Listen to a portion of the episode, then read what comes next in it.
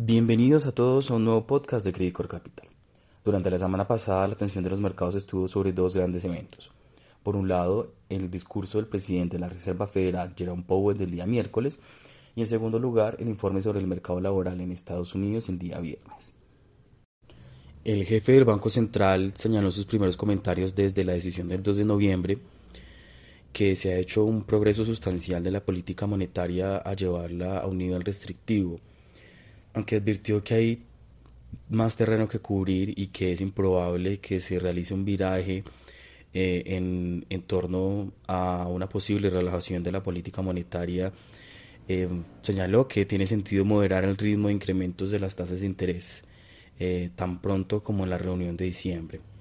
Estos comentarios algo más moderados fueron tomados como el mercado como una confirmación de las expectativas de que el ajuste de la reunión de diciembre sería de 50 puntos básicos frente a los 75 puntos básicos que se venían realizando anteriormente.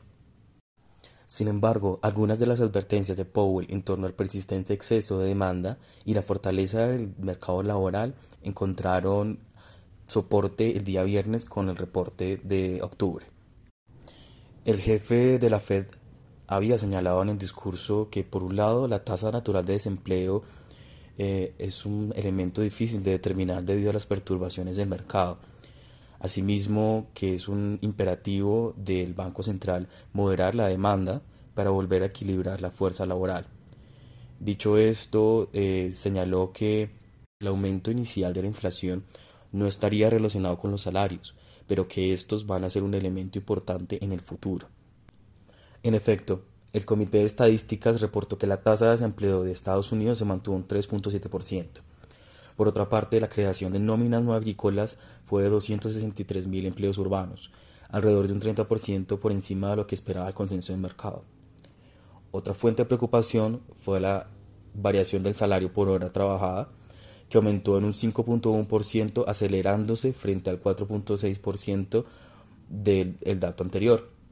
En ese sentido, hubo unos números algo más fuertes y por encima de las expectativas del mercado, confirmaron en cierta medida los temores porque la Reserva Federal lleve las tasas de interés a un nivel más elevado. Eh, después de la publicación de los datos, el mercado descuenta que las tasas se ubicarán hasta en un 5% después de consecutivos incrementos en los próximos meses.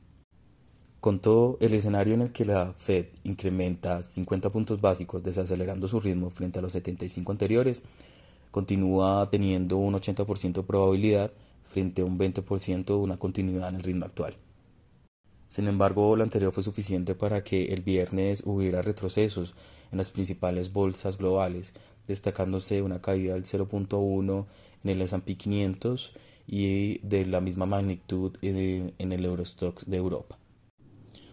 Dicho lo anterior, eh, la semana pasada terminó aún con una ganancia de 1.1% semanal.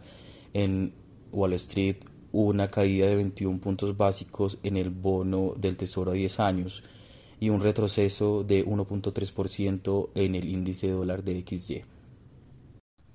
Al inicio de esta semana, la cotización de los activos financieros continúa mostrando un ánimo cauteloso por parte de los inversionistas, con leves retrocesos en los futuros de Wall Street y un incremento de cerca de dos puntos básicos en el rendimiento del bono del Tesoro a 10 años, hasta ubicarse en torno al 3.52%. Sin embargo, también se destaca el avance de 2.9% del petróleo Brent hasta cotizarse cerca del 87.9 dólares por barril.